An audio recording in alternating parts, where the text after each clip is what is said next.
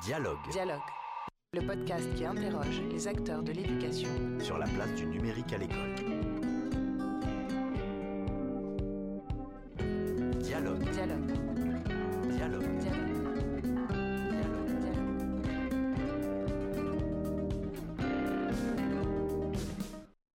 Tous et bienvenue dans ce nouvel épisode de Dialogue, le podcast qui interroge les acteurs de l'éducation sur la plage du numérique à l'école, produit par Microsoft Education et animé par Uzbek Erika.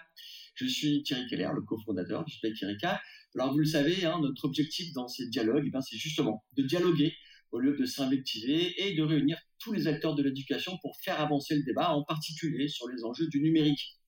Petit résumé des épisodes précédents, nous avons déjà dialogué avec les parents d'élèves, avec les enseignants, nous nous sommes interrogés sur la plage du numérique à l'université et nous poursuivons aujourd'hui la conversation sur le sujet de la data. Euh, entre débats passionnés sur la souveraineté des données et le potentiel immense de l'IA, le système éducatif cherche encore le bon équilibre. La data, en particulier, a fait l'objet de nombreuses interrogations. Qu'est-ce qu'une euh, donnée éducative À quoi sert-elle Où est-elle stockée Qui peut y avoir accès et pourquoi faire? Ce sont donc ces questions que je vais poser à mes quatre invités. Christophe Gomez, bonjour. Bonjour Thierry. Bonjour, vous êtes le euh, directeur général de l'association euh, Agir pour l'école qui œuvre depuis 10 ans maintenant, hein, un peu plus de 10 ans, pour trouver des solutions contre l'échec scolaire, notamment par l'apprentissage de la lecture. Françoise Turbo, bienvenue parmi nous. Bonjour euh, Françoise. Bonjour à tous et toutes. Vous êtes la proviseure de la cité euh, scolaire Paul Valéry à Paris, dans le 12e arrondissement, qui va devenir euh, le premier campus dédié à l'intelligence artificielle en France. Vous êtes également vice-présidente en charge de l'éducation à la Fédération 75 de la Ligue de l'enseignement et secrétaire générale adjointe en charge des jeunesses et de l'égalité au bureau confédéral de la Ligue de l'enseignement. J'accueille aussi parmi nous Marc Gardette. Bonjour Marc. Oui, bonjour à tous. Vous êtes directeur technique aux affaires publiques euh, chez Microsoft. Bienvenue à vous, bienvenue parmi nous. Et enfin, ces dialogues ne, sont, ne seraient pas vraiment des, des, dialogues sans la présence récurrente à mes côtés de Christine Nachtaldian, directrice du pôle éducation chez Microsoft. Bonjour Christine. Bonjour Thierry, bonjour tout le monde. Christine, euh, vous avez peut-être un, un, petit mot à ajouter euh, sur cette euh, introduction sur le sujet de, de la data qui pose évidemment mille questions. Bien entendu, oui. Alors, premièrement, euh, ravi de vous retrouver euh, tous et toutes autour de ce sujet qui est critique et extrêmement important. J'aimerais juste rappeler que notre mission, nous, en tant qu'équipe Microsoft Éducation, c'est vraiment de donner à chaque individu, chaque élève, chaque établissement les moyens de réaliser leurs ambitions. Le numérique est un outil d'égalité. Il donne à chacun, chacune la possibilité d'apprendre. Nous, ce qu'on veut faire, nous, c'est de mettre à disposition des élèves, des enseignants, des parents, des administrations scolaires, etc., tous les outils pour se concentrer sur l'essentiel, ce qui est apprendre. Une fois qu'on a dit ça, ce qui est important, c'est le numérique de confiance. Numérique de confiance, ça veut dire que c'est un numérique qui est au service de l'innovation éducative, en totale transparence quant au traitement des données, et c'est le modèle de Microsoft, ce qui veut dire qu'on a un business model qui, euh, qui est tel que nous ne faisons pas du geste commercial de la donnée. Et c'est tout l'objectif de, de ce podcast, c'est d'en discuter. C'est pour ça également qu'on est rejoint, qu'on est rejoint par Marc, côté Microsoft, qui va en parler beaucoup plus en détail et plus techniquement. Ok, merci, merci Christine. Alors peut-être une, première question un peu de, définition hein, avant de partir sur, sur les usages. En fait, c'est quoi exactement une, une donnée éducative Peut-être Christophe ou, Marc, vous pouvez répondre à cette question. Qu'est-ce qu'on entend par la donnée éducative? C'est quoi? C'est ce que les élèves produisent? C'est ce que les enseignants produisent? C'est une accumulation de savoir De quoi parle-t-on exactement? Thierry, une, pour répondre à cette question, peut-être une, une, donnée éducative, je dirais qu'elle qu nous, nous, renseigne sur une dimension de, l'élève, de l'enseignant, de l'établissement ou de l'académie. Et euh, on peut la voir peut-être comme une, une pièce du, puzzle complexe euh, du système éducatif et, et, de ceux qui en bénéficient. Et euh, ce qui est intéressant de, se dire peut-être à, à, ce stade de l'échange, c'est que euh, cette donnée éducative, finalement, on va beaucoup parler de, numérique, c'est évident, mais elle existait bien avant euh, l'ère du digital. Et, évidemment, bah, sa forme a changé, son volume et ses possibilités de traitement aussi avec, les, outils dont on va parler aujourd'hui. Mais c'est un petit peu comme ça voilà, que je, je définirais. Merci Christophe. Euh, Marc, un, petit ajout. Comment, vous, chez Microsoft, vous définissez la, la, donnée, la data éducative? Bah, ça peut être assez large. Je dirais ça peut être la data éducative, euh, je pense, peut être définie par l'usage euh, qu'on peut faire de ces données. On va, je pense, aborder lors de ce podcast largement les usages liés notamment à l'intelligence artificielle. Et je vais prendre un exemple qui me vient comme ça spontanément, c'est imaginer un, algorithme qui permettrait de prédire une forme d'échec scolaire, par exemple. C'est quoi la donnée qui va participer? Est-ce que la donnée qui participe à l'entraînement de ce modèle est une donnée qu'on va considérer comme une donnée éducative? Parce qu'elle peut comprendre des paramètres sociaux, des paramètres éducatifs, euh, tout un tas de paramètres euh, euh, personnels qui, pourraient participer à la prédiction d'un échec scolaire, par exemple. Est-ce qu'on considère pour autant que c'est données éducatives ou est-ce qu'on se limite à des données qui participent à l'éducation au sens donner un savoir? Donc c'est pour ça qu'en fonction, je dirais, de l'usage qui va être fait de cette donnée, je, ne sais pas, moi, dire si c'est une donnée éducative ou pas. Ça dépend un peu le contexte d'usage et la finalité d'usage de cette donnée, je pense. Est-ce que ça participe finalement la finalité qui est de donner une meilleure, éducation à, l'élève? Euh, on, semble entendre derrière ce que vous nous dites euh, qu'il y a quelque chose qui relève un peu de la, prédiction. Alors je me tourne vers vous, euh, Françoise Turbo.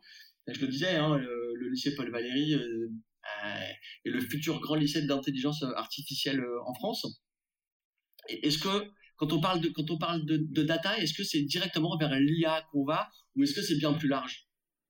Dans un premier temps, c'est plus large, mais nous, par exemple, euh, dans notre euh, établissement, on essaie évidemment d'aller vers le data, puisque c'est notre, ça sera notre, un de nos objectifs, en tout cas à moyen terme, on va le dire comme ça. Donc, ce qu'on pourrait dire par rapport à votre, euh, à votre question sur les, données éducatives, ce sont, c'est l'ensemble des données qui vont être utilisées pour améliorer, euh, pour accompagner les enseignants et améliorer le, travail des éducateurs.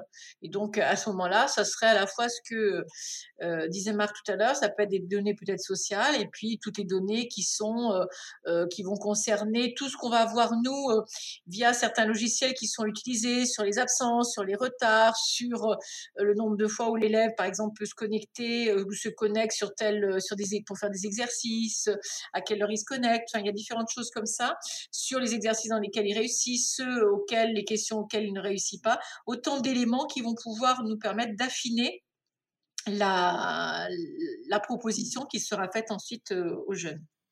Quand, on dit que le lycée Paul Valéry euh, va être le lycée de l'IA, en fait, ça veut dire quoi? Ça veut dire que vous êtes aujourd'hui un lycée, une cité scolaire euh, pilote et que ce sera destiné à être généralisé à l'ensemble du territoire et des lycées?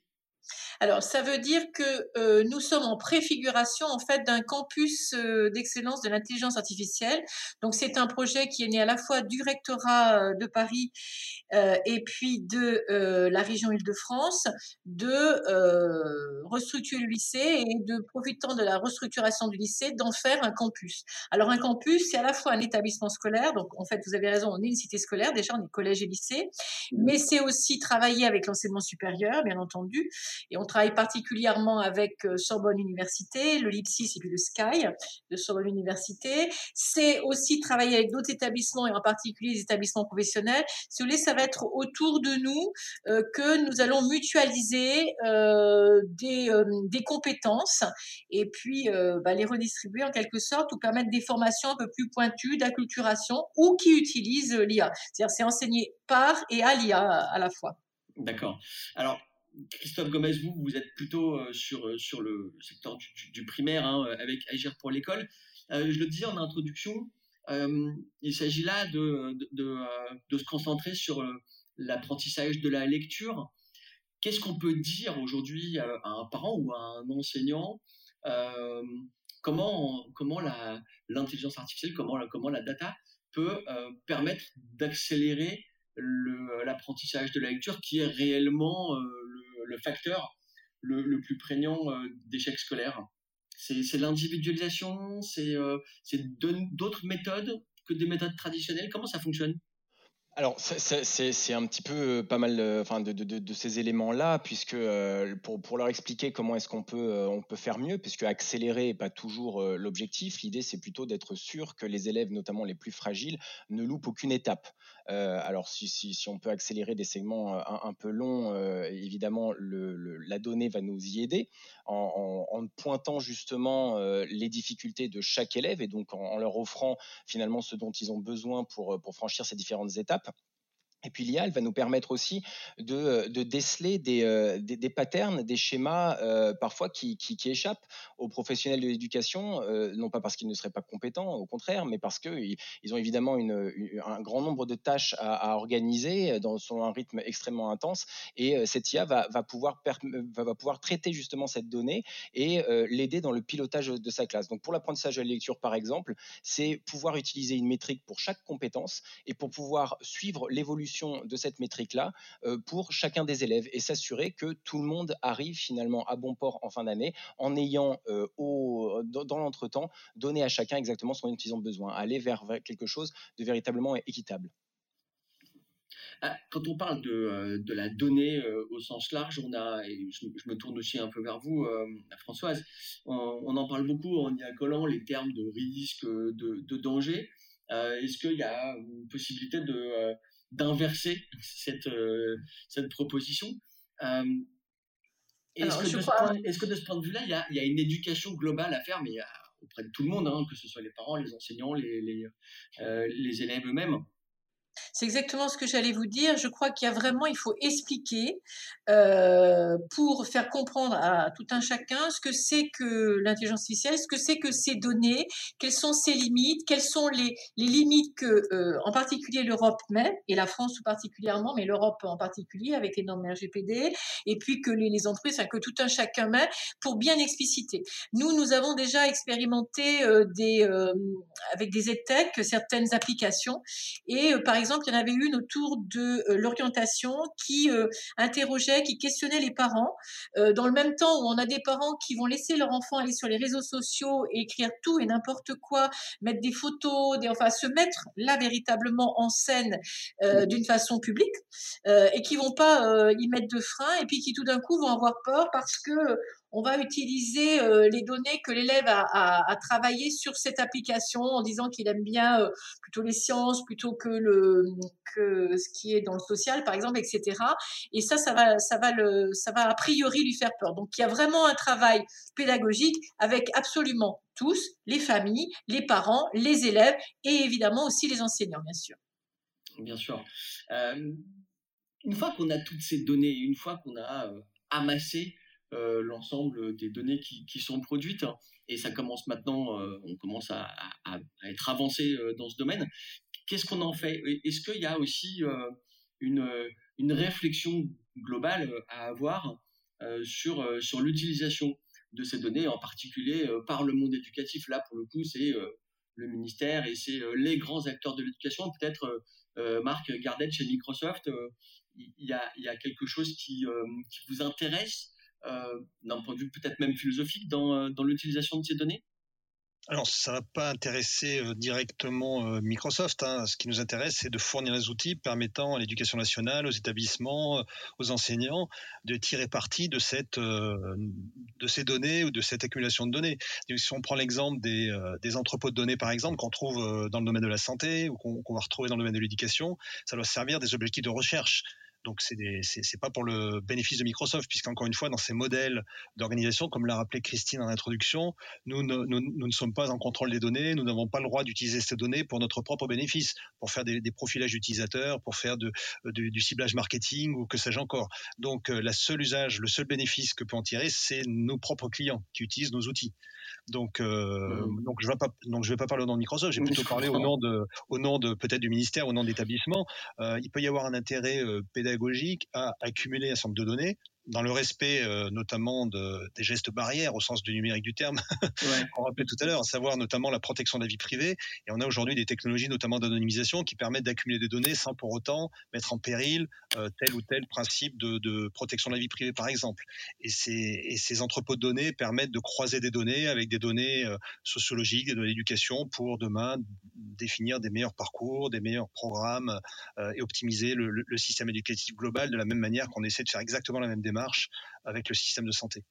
Alors, François Turbo, vous n'êtes pas ici, je le précise, la représentante du ministère de l'Éducation nationale. Donc moi, je pense que vous vouliez peut-être ajouter un petit mot. sur cette... Euh, c'était pour un, par rapport aux données, il y a besoin de données qui soient conséquentes, mais il n'y a pas besoin non plus de, d'avoir toutes les données de tous les établissements de France, etc. Euh, par exemple, nous allons mettre en place une euh, chaire supérieure de recherche avec le LIPSIS autour de la prévention du décrochage scolaire. Pour cela, on va utiliser donc pendant 4 ans, 4-5 ans, on va utiliser donc les données de l'établissement, donc qui est déjà une échelle relativement importante, mais en interne, les doctorants, donc les doctorants vont travailler avec ces données-là pour essayer d'avoir ensuite de quelque chose qui pourra être modélisable pour d'autres établissements. Mais euh, vous voyez, il n'y aura pas besoin de travailler au départ sur de trop trop nombreux établissements. Un seul peut suffire euh, avec un nombre de données conséquent, mais pas non plus extraordinaire. Et après, on pourra modéliser ce qui sera fait avec avec cet ensemble de données. Alors, Marc Gardette euh, parlait de faisait une comparaison avec le, système de, santé. On parle souvent euh, d'un dossier médical unique. Peut-on évoquer l'existence, la, possibilité de voir émerger un jour un dossier éducatif unique? Est-ce que ce serait pratique? Est-ce que ce serait au contraire une usine à gaz? Tout dépend de ce qu'on y met. Euh, et là, c'est là-dessus qu'il faut être très prudent aussi. Et vous savez qu'il y a eu beaucoup, beaucoup, justement, par rapport à ce dossier médical, il y avait beaucoup de, de, de stress, d'angoisse, etc. Donc, je crois qu'il faut d'abord bien réfléchir à ce qui va être mis dedans, si c'est uniquement les passages, si c'est pour pas non plus, euh, comment dire, faire du déterminisme scolaire. C'est important aussi. Et euh, euh, je sais qu'il est important aussi parfois quand on reçoit des élèves de ne rien savoir ce qui s'est passé avant pour avoir un regard neuf sur eux. Donc de la même façon que ce soit un dossier numérique ou qu'il soit papier, il y a une réflexion à avoir sur quels éléments j'ai besoin de connaître et quels sont les éléments que je n'ai pas besoin de connaître. Donc là, on est euh, dans une sorte de dialectique entre euh, le droit à l'oubli et le déterminisme, et donc avoir la possibilité de se réinventer d'une certaine manière? D'une certaine façon, oui. Après, il y a des choses qui peuvent aider, mais il y a d'autres choses qui peuvent être handicapantes. Donc, comme pour tout, il faut raison garder, quel que soit l'outil qu'on utilise. Christophe Gomez, euh, autour de ce dossier éducatif, peut-être une réflexion? Euh, oui, oui, je, rejoins évidemment complètement euh, ce que vient de dire euh, Françoise sur la, prudence à, observer, mais aussi en, amont la nécessité de, problématiser. Et c'est vrai de, la gestion de la donnée et des analyses qu'on peut en faire, mais c'est vrai aussi de, toute application qui franchit le seuil de la, salle de classe, c'est problématiser énormément à quoi, à quelles questions on cherche à, répondre avec le, traitement et même la collecte de l'information qu'on va réaliser? Et, évidemment, il y a des questions qui ont, certaines échelles. Françoise disait très bien. Parfois, quelques, euh, quelques établissements suffisent pour avoir un modèle déjà très robuste. Et parfois, en, rendant anonymes les données, on peut avoir un, échantillon beaucoup plus grand et pour pouvoir, et pouvoir percevoir comme ça des choses, euh, des, choses à une autre échelle. Et donc, il faut, il faut vraiment en amont avoir cette phase de réflexion qui là aussi euh, implique tous les acteurs pour qu'on puisse, là aussi, ce, ce, dont parlait Christine en introduction, cette, cette transparence qui est absolument nécessaire euh, autour de la data, de, problématiser, de dire voilà quel est le projet qui, euh, qui va impliquer de la data et, ça va conditionner finalement euh, la sécurité autour de cette data, sa conservation et, et, son utilisation évidemment. Merci. Marc Gardette et puis Christine, vous voulez prendre la parole aussi. Oui, je voulais revenir sur cette notion de, un petit peu de hub de données euh, personnalisé, euh, l'équivalent du dossier médical euh, personnel. aujourd'hui, il y a des technologies émergentes, on va pas trop rentrer dans le détail aujourd'hui, mais qui sont à base de ce qu'on appelle les identités décentralisées et qui permettent finalement à l'utilisateur final, donc l'élève par exemple, tout au long de sa vie, de contrôler ce, hub de données personnelles. C'est-à-dire que par exemple, si je suis diplômé de telle université, j'aurai dans mon portefeuille numérique personnel une crédentité, c'est comme ça qu'on l'appelle, une numérique vérifiable qui sera signé par l'autorité qui me l'a délivré et que je pourrais présenter euh, demain à un employeur. Mais ces identités, un petit peu comme, euh, comme aujourd'hui mon, mon, portefeuille avec mes cartes personnelles, elles seront sous le contrôle d'utilisateur final. Elles ne seront pas sous le contrôle d'une institution ou d'une administration. Par contre, elles sont vérifiées par un tiers, évidemment, pour, euh, pour pas que pas un diplôme. Donc ça, on a, on a, je pense, dans l'avenir, un gros potentiel, que ce soit dans tous les domaines, d'ailleurs, pas simplement dans le domaine de l'éducation, de ces notions d'identité décentralisée. Donc c'est à base de blockchain, encore une fois, je ne vais pas entrer dans le détail, et de, et de la capacité pour l'individu de contrôler un petit peu tous ces, euh, notamment ces diplômes, mais ça, ça peut être des certificats, des diplômes, des droits, des droits à la formation, et les présenter de manière numérique euh, à, euh, à, un service qui le demanderait, par exemple. Donc il y, a, il y, a, des technologies très prometteuses, émergentes, qui permettraient de faire ça sans pour autant centraliser les informations personnelles. Oui, on n'en est vraiment qu'au début euh, des utilisations. Christine, Christine, Jean peut-être? Oui, peut-être juste pour rebondir sur tout ce qui a été dit. premièrement, je suis assez d'accord avec François sur le fait que c'est l'affaire de tous. Hein. C'est très très important. et Christophe aussi disait ça, c'est que tous les acteurs doivent travailler là-dessus, mais c'est également euh, les parents, les enseignants. Euh, on doit attirer l'attention vers comment la, qu'est-ce qu'on en fait de ces données, quelles sont les informations qui sont juste parfois mises euh, sur les réseaux sociaux.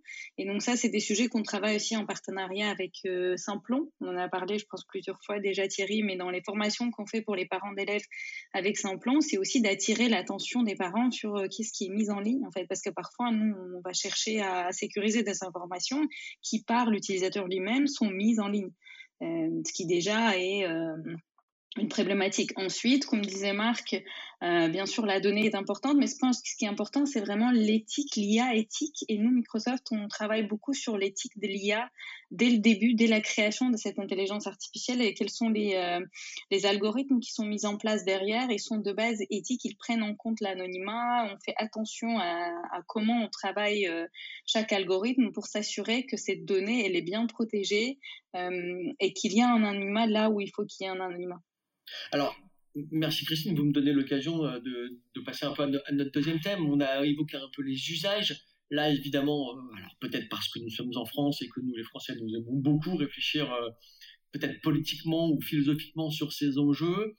Dès qu'on parle évidemment de, de data, on soulève les enjeux de souveraineté, de sûreté, de sécurité, de qui possède cette, cette data. Est-ce qu'aujourd'hui, on peut considérer qu'il existe euh, des règles consensuelles autour de euh, la souveraineté euh, de la donnée? Qui veut prendre la parole Peut-être Marc Gardette ou, Christophe Gomez? Oui, je peux, commencer, puis Christophe pourra, compléter. vous avez bien utilisé le bon terme, hein, c'est la souveraineté de la donnée. Donc la donnée est souveraine, c'est-à-dire appartient soit à l'institution, soit, soit à l'individu, et en aucun cas euh, aux fournisseurs des outils qui, permettront d'exploiter cette donnée. Donc pour le dire autrement, euh, il y a souvent une confusion euh, qui est faite, notamment dans les médias, entre des modèles économiques, on parle beaucoup un peu de GAFAM, en mettant un peu pêle-mêle tout le monde dans le même panier, en confondant les modèles dits plutôt grand public, réseaux sociaux, comme, comme on les a pu les citer tout à l'heure, et les modèles plus d'organisation. Quand Christine disait tout à l'heure, nous n'exploitons pas les données, nous n'avons pas le contrôle des données, c'est un modèle euh, euh, économique d'entreprise, c'est-à-dire que euh, les données appartiennent au client qui en reste pleinement le propriétaire comme je disais tout à l'heure, n'ont pas le droit d'en faire un autre usage que fournir le service pour lequel le client nous, a sollicité. C'est super important. De la même façon qu'on se doit la transparence sur l'emplacement où sont stockées ces données, par exemple. On va garantir que si le client choisit de les stocker en France ou en Europe, ces données resteront bien en France ou en Europe. On va mettre en place les plus grandes certifications pour garantir les droits des données, notamment le respect euh, du RGPD, mais pas que. Hein. On fait contrôler tous nos contrôles de sécurité et de protection de la vie privée par des organismes tiers. Hein. Donc on, on, confronte ça à des normes très strictes internationales comme, euh, vous connaissez peut-être le nom, comme ISO 27001, 27018, euh, ISO, etc. Et, c'est vérifié par des tiers, c'est pas vérifié par Microsoft, hein, et, on fournit euh, ces certifications à nos clients. Donc on a un modèle, on a un modèle euh, finalement économique et technique qui protège les données de nos clients parce que la souveraineté, elle est dans les données. C'est le client doit rester en contrôle de ces données. Et, dernier point, on protège également les données du client contre tout accès euh, qu'il soit interne de la part de, du personnel exploitant de Microsoft ou qu'il soit de la part d'autorités tiers, puisqu'on respecte la loi dans tous les pays et on s'engage à, respecter la loi et à protéger euh, les données des clients selon la loi des pays dans lesquels on opère. Donc ça, c'est super, super important. Bien sûr, mais alors quand on dit, et je me tourne vers, euh, Christophe et Françoise, quand on dit que alors le client ou l'usager, l'utilisateur possède sa, sa, propre donnée, en l'occurrence, quand on a affaire à des élèves, on parle de qui? De l'élève lui-même ou euh, de son tuteur légal, son, père, sa mère? Dès qu'il y a euh, un élève qui est mineur, c'est l'autorisation des parents qui est requise. Ça, c'est obligatoire. Et puis, euh, ça peut suffire ou pas, selon ce que c'est comme type de données. On demandera aussi l'autorisation aux jeunes. Et ça, ça me paraît important euh, parce que évidemment, de, de, que, tout un chacun, à la fois donc les parents bien sûr, ils sont responsables de leur enfant, mais à, la fois aussi l'enfant euh, sache ce qu'on va faire. Mais je reviens, sur ce que tout à l'heure disait, je crois que c'est Christine, euh, parce qu'on parlait de communication, et je crois qu'il est vraiment important de montrer que chaque entreprise qui travaille avec des données a une attention toute particulière, donne une attention toute particulière à l'éthique. Et donc, c'est quelque chose qui nécessairement est réfléchi et retravaillé. Et je pense que ça participera à la confiance que les uns les autres nous devons d'avoir. Marc vous, vous confirmez? Je, je, absolument, surtout en termes de bon, l'éthique c'est assez large, mais je, vais l'appliquer euh, à l'intelligence artificielle puisque c'est un peu le sujet euh, pour lequel on a probablement le plus d'inquiétude par rapport à l'usage qui, peut en être fait. On a défini il y a quelques années déjà, on a commencé par définir nos principes. Lorsqu'on parle d'éthique, ça veut dire quoi? On parle de quoi lorsqu'on parle d'éthique? Donc on a défini six principes qui sont euh, qui sont décrits. On a beaucoup de ressources en ligne qui décrivent ces principes, qui sont repris d'ailleurs un petit peu un petit peu partout maintenant. Tout le monde converge à peu près sur ces mêmes principes. Le premier, c'est l'équité. Euh, L'IA étant souvent entraînée par des, par des, données, euh, bah, les données reflètent juste la société. Donc il peut y avoir des biais, euh, des biais dans ces données, donc peuvent entraîner des biais dans les algorithmes qui, en résultent. Par exemple, des biais qui pourraient favoriser telle ou telle population pour un emploi, pour un service, etc. Donc on s'assure de, mettre ce premier principe d'équité au centre de nos principes d'éthique. Le deuxième, on l'a déjà évoqué, c'est ce qu'on pourrait appeler la confidentialité, la sécurité. Donc mettre la vie privée au centre, que le fait d'entraîner des données, euh, d'utiliser des données ne mettent pas en péril les principes de vie privée, le respect du RGPD notamment. Le troisième principe, c'est la fiabilité et la sécurité. On sait que en fonction des algorithmes, il peut y avoir, euh, alors on pense évidemment euh, le cas le plus extrême à des voitures autonomes ou des choses comme ça, mais ça peut être des choses un petit peu plus subtiles comme des, agents conversationnels par exemple. On a eu des exemples célèbres avec Microsoft où l'agent, euh, c'est une forme de fiabilité, avait été un peu fonctionné très bien, mais a été dévié par des propos racistes et si vous vous souvenez il y a quelques années un, un agent qui s'appelait Kay qui avait été bombardé pendant par des activistes qui, qui, qui l'avaient détourné en le rendant raciste et misogyne et, homophobe en quelques, jours. Donc il fonctionnait bien, mais ça veut dire que ces algorithmes-là n'avaient pas les garde-fous de sécurité leur permettant de vérifier qu'il n'y ait pas une déviance de l'utilisation de, ce, de cet algorithme. L'inclusivité, donc s'assurer que le, service numérique à base d'IA qu'on met en place euh, ne, laisse pas des personnes au bord de la route. Donc la partie, on pense, on pense accessibilité, mais c'est pas que l'accessibilité. Euh, la transparence, on en a parlé. Hein, euh, si, si l'algorithme est appelé à prendre des décisions, est-ce qu'on est capable d'expliquer ces décisions ou est-ce que c'est une boîte noire euh, où on a laissé un peu le libre arbitre à l'algorithme euh, Et enfin la responsabilité, parce qu'in fine, c'est l'humain qui doit avoir le dernier mot et donc le, système qui est servi à base d'IA doit, rester sous le contrôle des humains qui doivent voilà qui doivent être en responsabilité. Donc ça ces six principes là on les a définis et on les a mis derrière en œuvre. Ça veut dire que très tôt on a, implémenté au plus haut niveau de la société chez Microsoft, donc c'est au niveau carrément de la direction générale à, la corporation, des principes qu'on a appelés AETR, donc ça veut dire AI, Ethic in Engineering and Research, c'est un acronyme anglais, euh, ce qui veut dire que on a défini des processus d'éthique qui sont implémentés et obligatoires dans toutes les équipes d'engineering qui développent des systèmes qui veulent utiliser de l'IA. Et maintenant, ces principes-là qu'on s'applique à nous en termes d'engineering, lorsqu'on fait des systèmes de, ben, on en utilise dans l'éducation. On, a par exemple des outils qui utilisent de l'IA comme euh, Reading in Progress, donc quelque chose qui permet de, euh, de donner des, des, devoirs de lecture aux élèves et qui permet d'automatiquement de, corriger un peu ces travaux en, en, écoutant la manière dont les mots étaient prononcés. Est-ce qu'il y a des fautes de prononciation? Est-ce qu'il y a des, redondances dans la lecture? Est-ce que voilà Donc il y a beaucoup beaucoup de systèmes Microsoft qui utilisent l'IA, donc on s'applique nous-mêmes ces, principes d'IA et on a publié euh, tout un tas d'outils open source permettant nos clients, euh, nos partenaires qui mettent en œuvre des systèmes d'IA sur des plateformes Microsoft, bah, te mettre en œuvre des, utilitaires, des outils euh, pour justement euh, s'assurer qu'il n'y ait pas de biais dans les algorithmes, pour s'assurer que les algos sont bien sécurisés, sont bien fiables, sont interprétables, sont transparents, etc. etc. Oui, on l'a fait en trois étapes, hein, définir les principes, se, les appliquer à nous-mêmes et permettre au reste de notre écosystème d'utiliser nos outils et les principes qu'on a développés pour leurs propres besoins.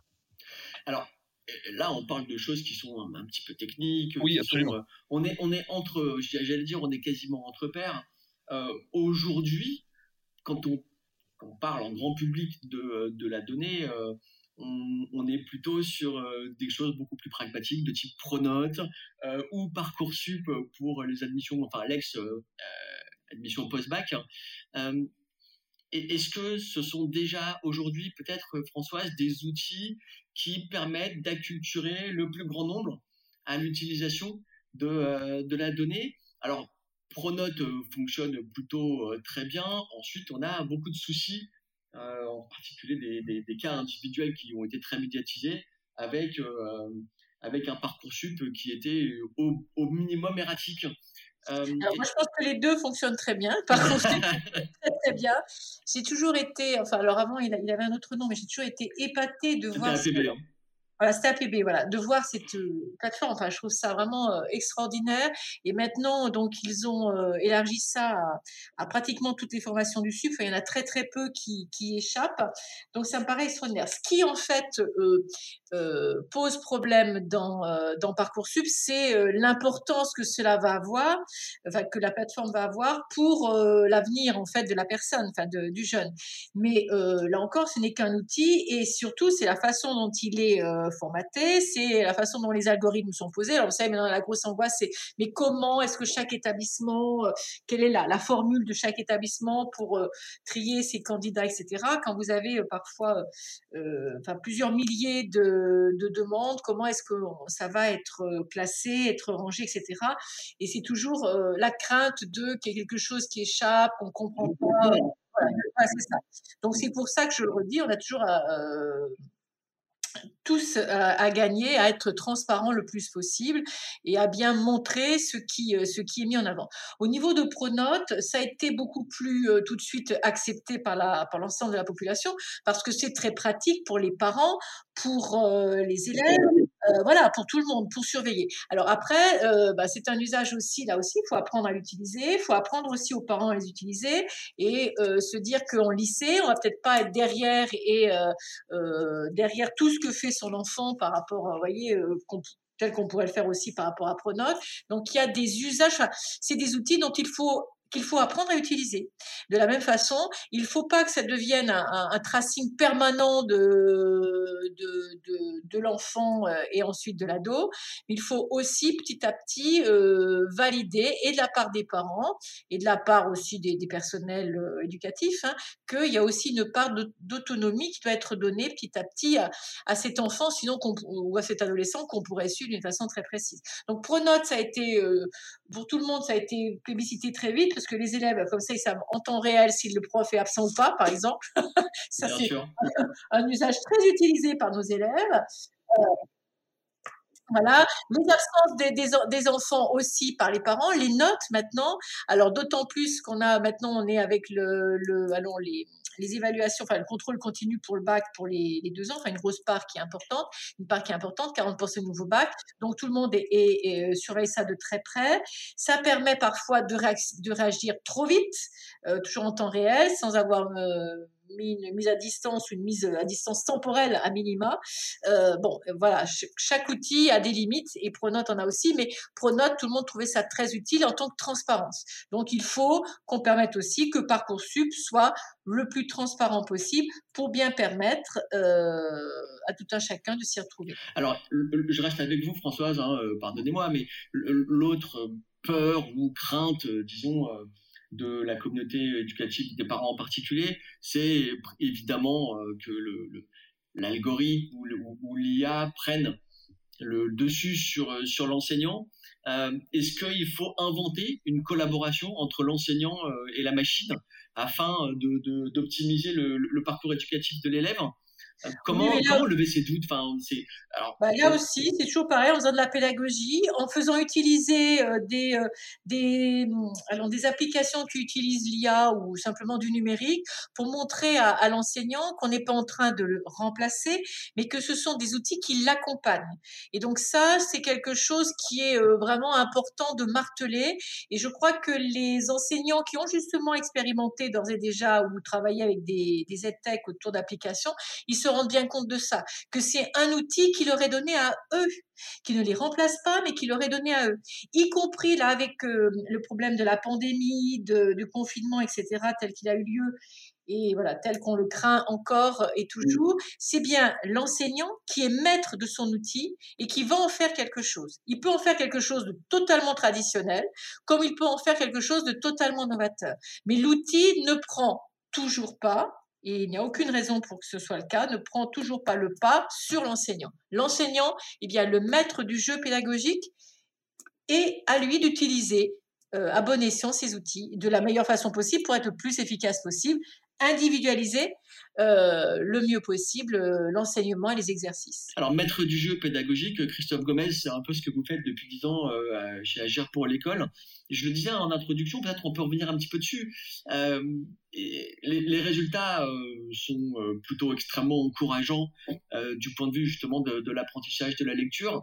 Est-ce que ça suffit à convaincre les parents du bien fondé de l'utilisation euh, de la technologie dans les, dans, dans les, dans les modèles d'éducation? Alors, dans, dans, dans, le cas de ce qu'on a, dans la, de ce qu'on a développé, il y a eu, euh, il y a eu Vous avez des preuves, c'est ça que je veux dire. C'est ça, oui, bien sûr. Dans, l'utilisation déjà euh, qu'on peut, qu'on montre à travers des, tableaux de bord, des dashboards euh, de l'utilisation, dans, sur chaque compte euh, enfant, les parents, les enseignants, tous les acteurs éducatifs peuvent se rendre compte de la progression ou de la stagnation. Et à ce moment-là, on met en place d'autres choses. mais surtout en amont, on en parlait tout à l'heure, dans cette phase amont, on a problématisé les choses. Au fond, le, traitement numérique aujourd'hui qui est proposé aux enseignants, il part d'une problématique qu'ils rencontrent. C'est-à-dire, j'ai une difficulté à traiter justement des problématiques sur l'apprentissage de la lecture euh, parce que, parce que l'expertise de l'enseignant souvent eh bien, il faut qu'il la répartisse entre tous les élèves. Euh, il ne peut, il peut pas se dédier euh, à, seulement quelques élèves sur une journée ou même sur une, sur une année scolaire. Et le numérique aide à ce moment-là à justement pointer cette expertise sur les difficultés qui se posent et que la machine ne, peut pas gérer. Elle ne peut jamais gérer les choses toute seule, mais il y a parfois des, exercices euh, assez répétitifs, des schémas qui sont bien connus, où les enfants ont besoin de répéter certaines choses. Et, par ailleurs, les enseignants ont pu nous remonter que euh, les enfants, parfois, avec la machine, ont une espèce de, bah, d'intimité, de, de, moments où ils peuvent aller à leur rythme, où, euh, où ils n'ont pas de pression d'autres, d'autres élèves. Donc, là, par exemple, ça a un bénéfice énorme. Et à un autre moment, et c'est là que l'enseignant est véritablement chef d'orchestre, je rejoins complètement François sur cette idée de, chef d'orchestre, de, maître du jeu, euh, il sait euh, poser euh, l'application numérique exactement là où elle est nécessaire, et c'est avec l'enseignant qu'on calibre ça en amont. Et, c'est comme ça qu'ils ont pu être convaincus, qu'aujourd'hui les parents en sont convaincus, des parents qui parfois, dans les lieux où nous, agissons, donc dans les quartiers les, plus en difficulté, les parents n'ont pas toujours les, les repères académiques, les possibilités d'offrir offrir des temps d'apprentissage et l'application avec cette dimension un peu autoportée, avec ce traitement de la data derrière qui permet de donner à l'élève exactement ce dont il a besoin, eh bien, leur montre de façon assez convaincante que finalement, ils se tracent un chemin qui est tout à fait adéquat pour, pour leur enfant. Donc je crois que ça, c'est assez convaincant, l'expérience et la bonne problématisation en amont qui montre que finalement, la data et, et, l'IA sont, sont, des armes aujourd'hui puissantes pour l'égalité des chances. Comment vous voyez les choses d'ici quelques années? On, voit bien que là, on a vécu une accélération assez importante pendant les deux dernières années du fait de, la pandémie qui, n'en finit pas. on, a, expérimenté, j'imagine qu'on a appris beaucoup aussi, Christophe. Hein. Comment vous voyez les choses d'ici à échéance 5-6 ans? Qu'est-ce qui reste encore à améliorer? Ah, il reste à améliorer euh, les, outils. D'abord, je, j'insiste vraiment sur, ce, sur cette dimension-là. Euh, euh, optimiser sans cesse les outils les plus resserrés autour des problématiques qui se posent, qui se posent aujourd'hui, mais qui se posaient déjà hier. L'apprentissage de la lecture en est un, évidemment. On a, on a encore vu dans les récentes études le, niveau des écoliers français qui arrivent au collège. on a quand même une grosse difficulté d'inégalité, hein, si on parle de sectorisation entre l'éducation prioritaire et, et hors de l'éducation prioritaire. Donc, je pense qu'il faut, euh, il faut bah, juste, pardon, pour, pour rentrer un peu dans le détail, on est sur quoi? On est de l'ordre de 20% dans certaines zones?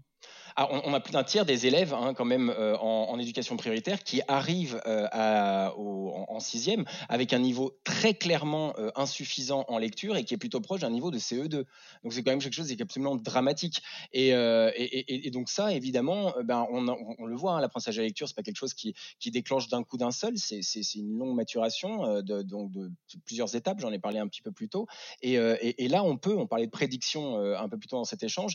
Eh on peut entrevoir des schémas qui se mettent en place et qui vont, qui, qui, vont finalement déboucher sur de la difficulté. On peut l'anticiper, on peut travailler de façon très très anticipée. Je crois que c'est ce qu'il faut qu'on continue à faire dans les prochaines années. C'est ça, on commence déjà à le faire. Hein. Il y a un vrai, il y a il y a un vrai spot qui s'est déplacé sur sur le premier degré et sur les premières années justement des fondamentaux. je crois qu'on va aller, j'espère de tout cœur en tout cas, vers un, langage commun euh, de la data dans les prochaines années parce qu'il faut que cette data elle soit évidemment transparente. Marc en a parlé, Christine en a parlé, Françoise également. Il faut qu'il y ait de la transparence, il faut qu'il y ait de l'interopérabilité évidemment, il faut et il faut qu'il y ait évidemment de la sécurité, de la sûreté euh, autour de ces données-là. Donc je pense qu'on va aller vers quelque chose de, plus protecteur évidemment des, euh, utilisateurs, mais d'aussi plus utile parce que justement ce langage commun va permettre à, à de nombreux métiers autour de l'éducation aussi de s'y intéresser et d'apporter leur pierre à l'édifice. Alors langage commun interopérabilité. Euh, rapidement là-dessus, euh, Françoise Sturbo, euh, est-ce que vous avez le sentiment qu'on va vers quelque chose de l'ordre d'un langage commun plutôt que chacun un peu dans, son coin avec ses outils, ses usages? Alors ça, je suis pas sûre. Ah. je pense que ce sera en tout cas un chemin long. Et euh, vous savez qu'il y a quelque chose qui est chevillé euh, à l'esprit ou au cœur de chaque enseignant, c'est la liberté pédagogique. Euh, alors ça se discute fortement. Moi, pour moi, la liberté pédagogique s'arrête là où l'intérieur supérieur d'élèves commence. Voilà, donc ça c'est un sujet de conflit, de discussion en tout cas. Mais que vous pouvez aussi avoir au sein de la Ligue de l'enseignement, j'imagine. Oh, euh, à tout niveau, oui, bien sûr. Ah, non, mais et puis c'est important qu'on en discute les uns les autres. Mais euh, en effet, je pense que euh, ça c'est vraiment un vrai sujet qu'il faut en effet, néanmoins, alors hors plaisanterie ou, ou à la crème, qu'il faut absolument qu'en effet il y ait une liberté pédagogique, ça ça me paraît important. Et il faut aussi répondre aux besoins des élèves. Donc il y aura une banalisation dans le futur des outils, d'abord parce qu'ils vont s'améliorer, comme le disait Christophe, ils vont aller s'améliorant. Donc ils vont être banalisés et puis euh, on aura de moins en moins peur, les enseignants auront de moins en moins peur parce qu'ils les utiliseront euh, et qu'ils sauront pourquoi ils les utilisent.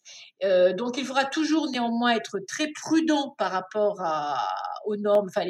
Ça c'est je pense quelque chose qu'il nous faudra, enfin une, une garde qu'il ne faudra jamais baisser. Ça me paraît fondamental. Après on y verra aussi tout l'intérêt qu'il peut y avoir pour des jeunes qui sont par exemple malades, qui ne peuvent pas venir ponctuellement pendant, enfin pour, le ponctuellement étant de plusieurs semaines ou de plusieurs mois dans un établissement scolaire, etc. Et qu'il faudra donc euh, travailler sur à la fois cet individuel et à la fois sur ce collectif. Alors c'est intéressant, vous parlez de la Ligue d'enseignement parce que nous, s'il y a quelque chose qu'on croit beaucoup, à laquelle on croit beaucoup au niveau de la Ligue d'enseignement, c'est la valeur, la puissance, la force du collectif. Et donc, dans notre société, et à travers aussi l'outil euh, numérique et euh, des data, il faudra faire attention à ne pas tomber dans une individualisation à outrance. Et bien, en effet, à chaque fois, privilégier ce collectif. Euh, les autres ne, nous, ne, nous, agressent pas, les autres nous apportent. Et donc, partant de là, comment est-ce qu'à travers ces différents outils, on peut garder néanmoins ce collectif? Euh, vaste, vaste enjeu. Margaret, un mot rapide, ensuite Christophe, et puis ensuite on aura le, mot de la fin. Et euh, il, sera temps de, conclure cette conversation. Marc, rapidement. Oui, c'est peut-être plus une réflexion, voire même une question qui me venait. Peut-être que je vais retourner aux, experts de l'éducation c'est le mot culture de la donnée. On, a parlé de la donnée, on a parlé du usage numérique, mais justement pour accepter d'aller plus loin, est-ce qu'il ne faut pas rentrer dans une forme aussi de culture de la donnée, accepter d'utiliser des, tableaux de bord sur les progrès de sa classe, d'accepter de, de, se comparer avec d'autres classes, d'utiliser vraiment la donnée dans cette optique-là? On le voit beaucoup, notamment dans le milieu de l'entreprise, qui n'est pas comparable, mais toutes les, toutes les organisations ne sont pas dans cette culture de la donnée avec des boucles de rétroaction. Hein. les enseignements qu'on a d'un tableau de bord, on va en déduire des actions sur, la classe, on va, on va, essayer des choses qui vont, vont, générer de nouvelles données, qui vont générer des nouveaux tableaux de bord, etc. Est-ce que vous croyez aujourd'hui qu'on est sur le bon chemin dans l'enseignement d'utiliser la donnée euh, au sens culture du terme, ou c'est encore quelque chose qui est, euh, qui, est, euh, qui est regardé avec méfiance par notamment le corps enseignant? Christophe Gomez, vous aviez, vous aviez levé la main, c'est à vous de répondre. ah, je, prends volontiers la, question de Marc, et d'ailleurs c'était en lien avec ce que je, ce que je, voulais, ce que je voulais dire. Et Marc faisait tout à l'heure le, lien avec d'autres secteurs, et, et, je fais là aussi, je rebondis sur ce que disait Françoise à l'instant, encore une fois, je, je, la rejoins, mais pour moi, l'enseignant, c'est un expert qui, qui, qui mérite justement les les, outils les, plus pointus, les plus exigeants. Et, euh, et, et François faisait une boutade sur, sur la liberté pédagogique que je crois absolument fondamentale également. Mais, mais je crois que justement, le, tous ces outils-là, la donnée, la puissance de l'IA dont on parle depuis tout à l'heure, euh, elle permettra à, à, cette, à cette liberté d'être extrêmement éclairée et, euh, et, éclairée à la façon des experts d'autres secteurs dont, dont, dont parlait Marc. maintenant, la question de Marc sur la culture de la donnée, je crois que ça fait son chemin. je crois qu'évidemment, c'est quelque chose qui, qui, qui, qui est long. Hein. De toute façon, l'éducation est un temps long. Euh, et, je crois que là encore, euh, en, se mettant autour de la table avec euh, le terrain, avec les professionnels d'éducation qui, chaque jour doivent trouver des solutions avec une agilité absolument incroyable. dire, l'école, c'est quand même un tempo qui est très, très, très intense et, il faut répondre à des difficultés de, façon très, très, très rapide. Et, justement, l'utilisation de, ces dashboards, de toute cette, de toute cette donnée, évidemment, c'est fondamental. Je crois que pour l'éducation, comme pour d'autres secteurs qui ont fait des bons incroyables grâce à ça, on, on, aura ce résultat-là aussi. Maintenant, il faut, euh, il faut établir une véritable confiance avec les enseignants euh, sur, sur l'utilisation de cette donnée-là, sur la façon aussi dont on observe leur utilisation de cette donnée-là. L'idée, c'est qu'évidemment, ce qui peut venir rapidement à l'idée, c'est cette idée de, de, de flicage, d'examen de, un peu permanent. Je crois qu'il faut établir une vraie confiance autour de cet usage de la donnée parce que ce sont des données objectives, ce sont des, données aussi qui ne sont pas forcément suffisantes là aussi pour prendre des, des, décisions euh, pédagogiques. Donc il faut trouver un juste équilibre, il faut, euh, avoir beaucoup de prudence dans cet équilibre-là, mais il ne faut, pas, euh, se fermer euh, justement à cet apport de la donnée. Je crois que c'est vraiment fondamental. Ça avance à petits pas, mais je crois que ce qu'il faut craindre surtout, c'est que ça s'arrête. François Turbo, j'imagine que vous souscrivez à cette dernière voilà, intervention. Euh, et je crois que, si vous voulez, euh, historiquement ou culturellement, c'est pas une quelque chose qui est là. Et c'est vrai que euh, il y a une grande méfiance de la part encore de, de beaucoup dans le monde enseignant de ces de ces données, de ces comparaisons, etc. Mais c'est en train de venir par le haut. L'institution nous en, demande d'abord, demande beaucoup de sondages et du coup nous renvoie après des, des statistiques, des données qui va nous permettre de comparer. Vous voyez, quand on a le, les résultats au niveau national, après au niveau académique. Euh, et euh, après, c'est intéressant, chaque établissement, de, euh, de se positionner après au sein d'un établissement, quand on a une donnée sur l'ensemble d'un niveau, et après de, de, de, positionner sa classe. Donc, c'est en train de, cheminer lentement. Mais je pense qu'en effet, ça sera peut-être une façon aussi de, de gagner cette bataille-là en utilisant des outils plus pertinent que du, que du ressenti. Alors on arrive la, au terme de notre conversation. Je vais vous demander à chacun euh, peut-être une à deux minutes de, de, mots de conclusion. Euh, Christophe Gomez, si, bah, dans, le, dans le cas où vous deviendriez euh, prochainement ministre de l'Éducation nationale, euh, quelles seraient vos idées pour rendre justement euh, les données plus accessibles, pour lever les freins, les craintes qui peuvent encore persister? En gros, si vous aviez tous les leviers, vers quoi vous iriez en priorité? Ah, c'est une question qu'il faut. Il ah, oui, faudrait peut-être bah, plus de deux minutes pour, pour y répondre pleinement. Euh, mais euh, en tout cas, les en tout cas, je, je, je, euh, alors, alors c'est que cette donnée, on, on, en a déjà beaucoup parlé, hein, mais que cette donnée, elle soit évidemment euh, très sécurisée. Euh, je crois que, le, évidemment, il y a une, y a une, une grande, très grande abondance de, de, de données euh, qui peuvent être extraites quotidiennement euh, de, euh, de, des classes, de, du système au, au, au, sens large. Et, et je crois qu'il faut être extrêmement prudent sur la façon dont on la, on, on la fait circuler et, et, dont elle est, elle est conservée. Donc ça, je pense qu'il faut vraiment avoir quelque chose de, très, très rigoureux là-dessus. Aujourd'hui, on a évidemment le RGPD, mais, mais, mais je crois qu'on peut mettre encore en place euh, quelques, euh, quelques, quelques normes, quelques, quelques garde-fous là-dessus. Et, euh, je suis très rassuré par ailleurs par ce que disait Marc tout à l'heure, quand on voit des, des, des, grandes corporations comme ça prendre des engagements de, transparence et, de rigueur vis-à-vis -vis de la donnée. Ce que, ce que je ferais aussi, c'est que je, je, l'ouvrirais peut-être cette donnée-là, puisque cette donnée-là, si on prend le soin de, la rendre anonyme, de justement qu'elle qu'elle puisse être utile parce qu'elle est source de connaissances, la donnée. C'est ça aussi, la donnée, c'est de l'information, c'est de la trace, euh, c'est quelque chose qui peut nous, nous, renseigner sur le passé, sur le présent et, aussi, dans une certaine mesure, sur le futur. Donc, je crois qu'il faut qu'elle soit ouverte, cette donnée-là. On a vu, euh, là aussi, hein, je, pense, je pense à un autre secteur, euh, évidemment, à, à, la santé, on a vu que quand on ouvrait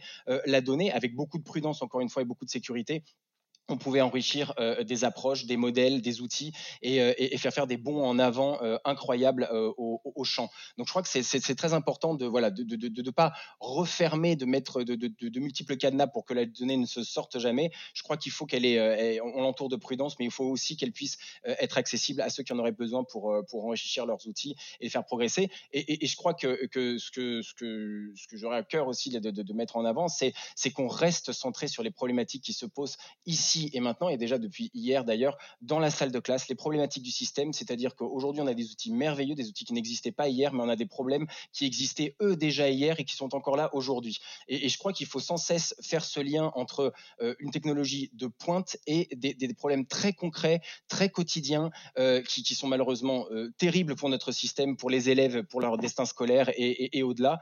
Et, je crois qu'il faut toujours faire ce, lien entre la technologie et l'impact et les actions qu'on peut prendre à partir de, euh, du traitement de ces données-là et des outils qui, euh, qui, permettent de, euh, de, de, bah, de, développer du, mmh Voilà, ben, je vote pour vous. Des leviers. donc, ne, jamais oublier, pour, pour résumer, la finalité éducative, j'allais dire politique. Françoise Turbo, même même question, je vous, je vous repasse le bistigris, désolé. ce serait quoi pour, pour vous On insisterait sur quoi et, et quelles seraient vos premières mesures? Les premières mesures, ce serait euh, au niveau de l'information, euh, expliquer, euh, expliquer vraiment à tous, aux élèves, aux parents, enfin comment dire, généraliser ces, des formations ou des, des présentations de, de, ce que c'est que l'usage des données, qu'est-ce qu'on entend par données, qu'est-ce qu'on entend par big data, qu'est-ce qu'on entend par intelligence artificielle, pour vraiment euh, casser les, les, fantasmes et puis que plus rien ne, ne soit magique, mais qu'on soit bien dans la, du domaine de la connaissance. Donc une connaissance partagée par tous.